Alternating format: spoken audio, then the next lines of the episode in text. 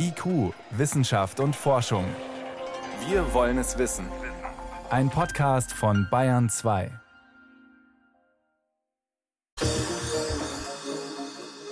»15 Stunden und 44 Minuten. So lang ist das Flugzeug der Lufthansa unterwegs gewesen, das heute Nachmittag auf den Falklandinseln gelandet ist. Ziel dieses Rekordflugs, die Besatzung des deutschen Forschungsschiffs Polarstern abholen. Die beenden dort eine monatelange Expedition durch die eisige Welt der Antarktis.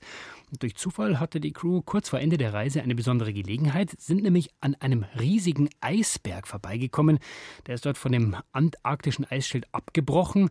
Und ich freue mich, mit Hartmut Helmer sprechen zu können. Er ist Ozeanforscher und wissenschaftlicher Fahrtleiter der aktuellen Expedition. Und er ist gerade noch auf dem Schiff. Herr Helmer, ich grüße Sie auf die Südhalbkugel. Ja, herzlichen Gruß an die Nordhalbkugel. Herr Helmer, wie war denn dieser Moment, äh, wo Sie das von dem Eisberg gehört haben und gesagt, wir sind jetzt zur richtigen Zeit am richtigen Ort, zufällig in der Nähe? Ja, das war natürlich ein sehr spannender Moment, weil das Institut vor zwei Jahren eben vergeblich versucht hat, an die andere Abbruchstelle, nämlich an der antarktischen Halbinsel hinter dem Eisberg des Larsen C-Eichefs zu kommen. Und wir hatten nun wirklich die Möglichkeit, hinter einen frisch abgebrochenen Eisberg zu fahren. Das war natürlich sehr spannend.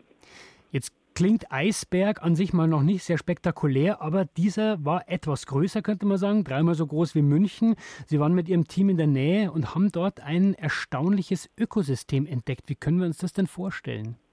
Naja, was man hat eben erkennen können, ist, dass so ein Ökosystem sich innerhalb von 30 Jahren wieder ziemlich entwickeln kann.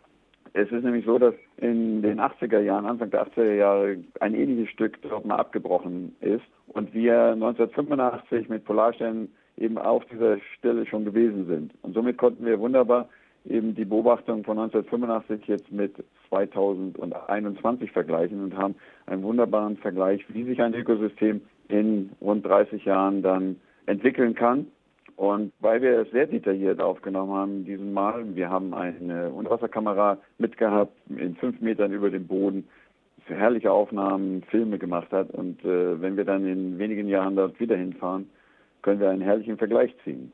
Was können Sie uns denn jetzt schon über dieses Ökosystem sagen? Die Kamera da über dem Boden, was sieht man da? Also man sieht Schwämme, die mindestens schon äh, eben 30 Jahre alt sein müssen. Und das heißt also, gleich nach dem Abbruch muss dieses Stück besiedelt worden sein und damit auch die ganze Zeit müssen die Schwärme dort vorhanden gewesen sein. Man sieht Seesterne, man sieht einzelne Fische, Koppelpoden.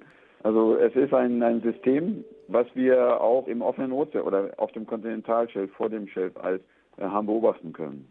Inwiefern ist das überraschend oder nur faszinierend oder hat das auch wirklich einen wissenschaftlichen Wert, den dieser Zufall jetzt hervorgebracht hat? Naja, man kommt natürlich sehr selten unter ein Schelfeis. Ein Schelfeis, das sind ja mächtige Eisplatten. Da in dem Fall waren sie 200 Meter mächtig. Und man fragt sich immer, wie kann ein Ökosystem da leben? Das muss ja auch Nährstoffe irgendwie bekommen. Und somit ist es schon erstaunlich, dass dieses Ökosystem wohl doch unter diesem Schelfeis ungefähr 60 Kilometer einwärts von der Schelfeiskante über diese ganzen Jahrzehnte hat leben können. Expedition in der Antarktis, das klingt für mich nach äh, relativ isolierter Arbeit. Inwiefern hat Ihnen die Pandemie auch übel mitgespielt oder waren Sie da wirklich auch davor isoliert? Naja, als wir dann endlich an Bord waren, hatten wir natürlich mit der Pandemie nichts mehr zu tun und haben mal wieder das freie Leben genießen können, also die freie Kommunikation, das freie Zusammensitzen. Das heißt, da konnten Sie dann freier leben als wir, obwohl Sie isoliert waren. Jetzt kommen Sie wieder zurück in eine Situation mit Pandemie. Trotzdem, worauf freuen Sie sich am meisten? Auf die Familie natürlich, aber auch auf einen frischen Salat, frisches Obst, was natürlich dann aufgrund der Dauer der Reise nicht mehr an Bord vorhanden ist. Und Ihre wissenschaftliche Bilanz, Herr Helmer, was bleibt übrig von dieser Expedition? Also die Bilanz ist hervorragend. Das Team ist vielleicht auch durch die Quarantäne sehr zusammengewachsen und wir haben einen Teamgeist hier an Bord, der ist überwältigend. Und das wird auch unterstützt eben durch die Daten, die wir haben sammeln können. Wir haben intensiv gearbeitet, wir haben rund um die Uhr geforscht. Keiner hat irgendwie schlapp gemacht.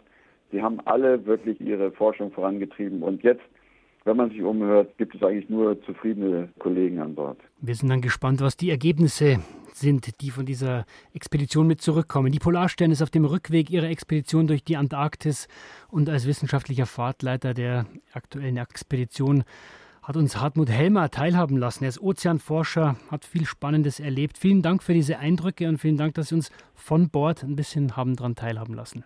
Sehr gerne.